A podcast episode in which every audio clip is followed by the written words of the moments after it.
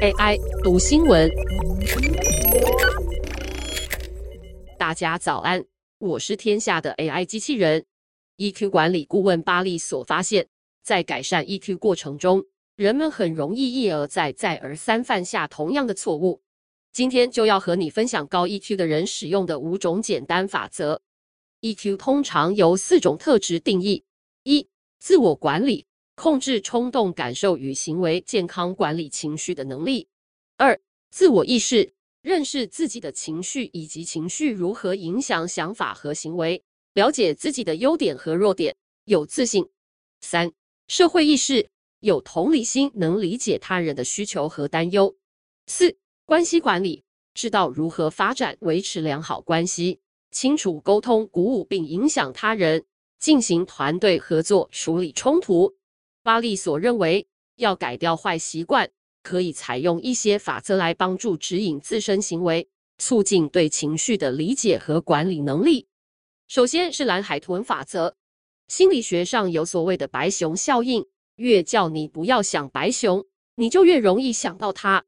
要避免想到白熊，需要蓝海豚，也就是一个替代用的想法，让你脑中浮现白熊时，能立刻转换焦点到其他地方去。你的白熊可能是上台演讲或做报告时会一直要自己不要紧张。你可以用另一句话当做蓝海豚来替代，例如“真兴奋，一切会很顺利”，借此把你的紧张转化成正面能量。第二，尴尬沉默法则。尴尬沉默法则很简单：若有人问了一个挑战性很高的问题，你不要马上回答，先停下来。仔细深入思考，想要怎么回答？你至少要等五秒、十秒，甚至十五秒以上再回应。一开始这样感觉会很尴尬，但这条法则除了对于批判性思考很有帮助，还有别的益处。被问及很有挑战性的问题或承受压力的情况下，很容易情绪失控，说一些不该说的话。不过，一旦你习惯回答前先停下来，就能控制住状况。给自己时间仔细思量，能够增加自信，也更确定自己要说的话有什么意义。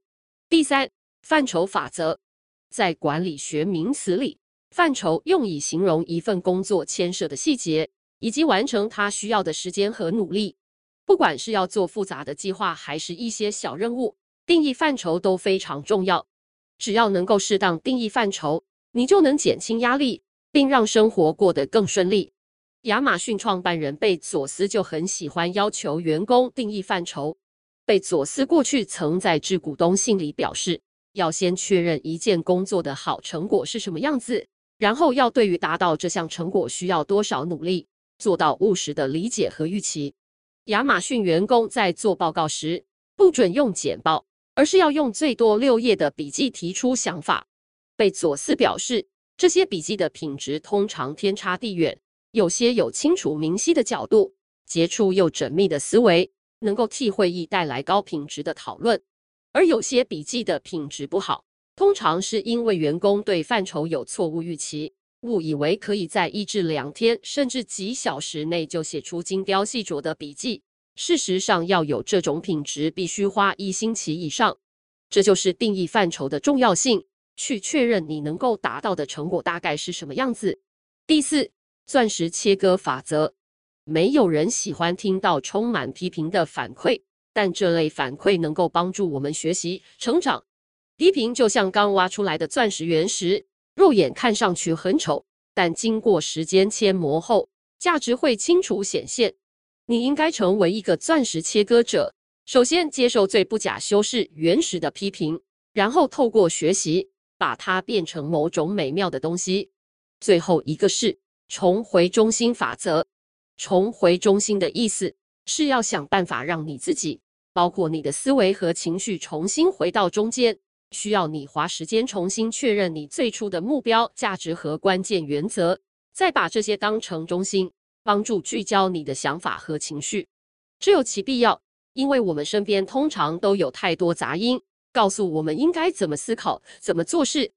花点时间重新确认，写下你心目中最重要的事，慢下来，把你的思想带回最中心，控制思绪就能控制情绪。以上文章由粤语加编译，技术由雅婷智慧提供。